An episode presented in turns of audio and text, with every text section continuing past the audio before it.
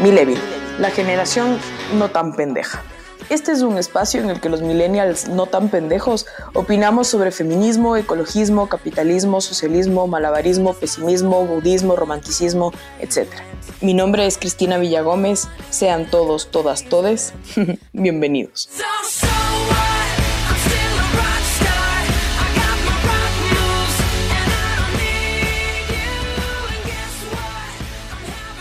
El espacio de esta semana quisiera dedicarlo a hablar de qué es lo que está pasando en Chile.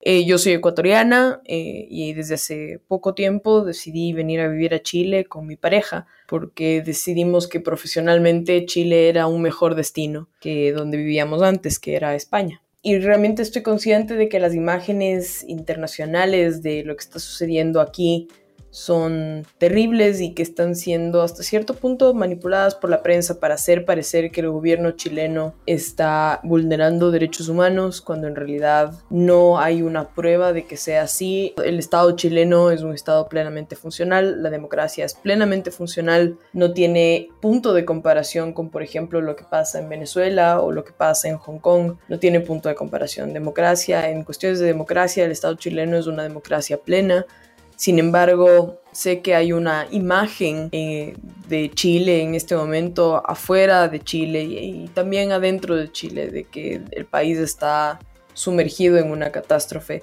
Y quería decirles en esta semana que esto no es una coincidencia. El oasis de América Latina está bajo ataque. Desde el 18 de octubre del 2019 hasta el día de hoy, la inconformidad con problemas nacionales ha servido de camuflaje para un grupo de violentistas que se tomó al país de sorpresa. Las imágenes de la prensa que usted ve hoy día en televisión, esas imágenes que simpatizan con quienes lanzan bombas molotov a carabineros de Chile, quienes una vez fueron los policías más respetados y más valorados en la región, no muestran la devastación que sufre el chileno de pie. Son locales comerciales en las zonas céntricas de Santiago, las viviendas en Antofagasta, el patrimonio de La Serena, la belleza de Valparaíso y, últimamente la vitalidad de Viña del Mar lo, lo que más ha sufrido. Quienes queman Chile, esos que se hacen llamar la primera línea, son los que se camuflan tras las ganas de mejorar de los chilenos. Hoy aprovechan la plataforma del Gran Festival de Viña para hacerle creer al mundo que Chile no es una democracia sólida y que el modelo liberal fracasó. Chile es un oasis en la región que ha quedado desértica tras el saqueo socialista. Chile funciona. Es un país supremamente seguro, como lo fue Ecuador hace 20 años. Es un país de oportunidad, con un 6% de cesantía previo a la crisis. Es un país con gente que confía lo que reafirma la tranquilidad en la que se vive acá. Y como toda obra humana, Chile no es perfecto, tiene sus carencias. El sistema de pensiones es insuficiente para los viejitos, la educación necesita refrescarse y aumentar su calidad, la red de salud necesita ampliarse, la economía de empresa aún es visible, los convenios y las concesiones que existen con respecto al agua son cuestionables y eso es verdad. Esos males han generado una molestia que ha explotado últimamente, pero lo que vemos hoy no es la expresión de la molestia, sino el oportunismo de quienes ven en hoy en día el chance de tomarse el poder por la fuerza. Auspiciados por grupos radicales comunistas, asusados y entrenados en Venezuela, los violentistas de primera fila se escudan en el velo de los mal interpretados derechos humanos para cobijarse de impunidad. ¿No me creen? Escuchen el discurso, bueno, los discursos de Florencia Lagos o las palabras del alcalde Jaude. Esos son el mejor y el mayor testamento a que lo que está pasando en Chile no es una coincidencia.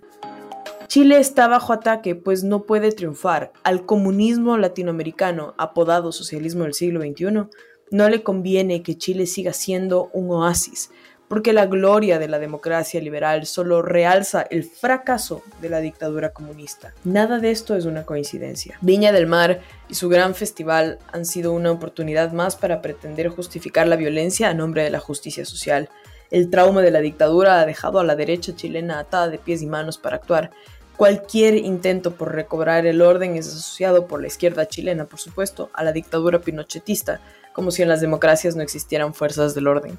Los derechos humanos han sido instrumentalizados por una izquierda radicalizada que busca cambiar la constitución chilena y así entrar en el proceso que inició Cuba con Castro, por el que pasó Venezuela con Chávez y en el que también lastimosamente entramos nosotros en Ecuador con el prófugo de Correa.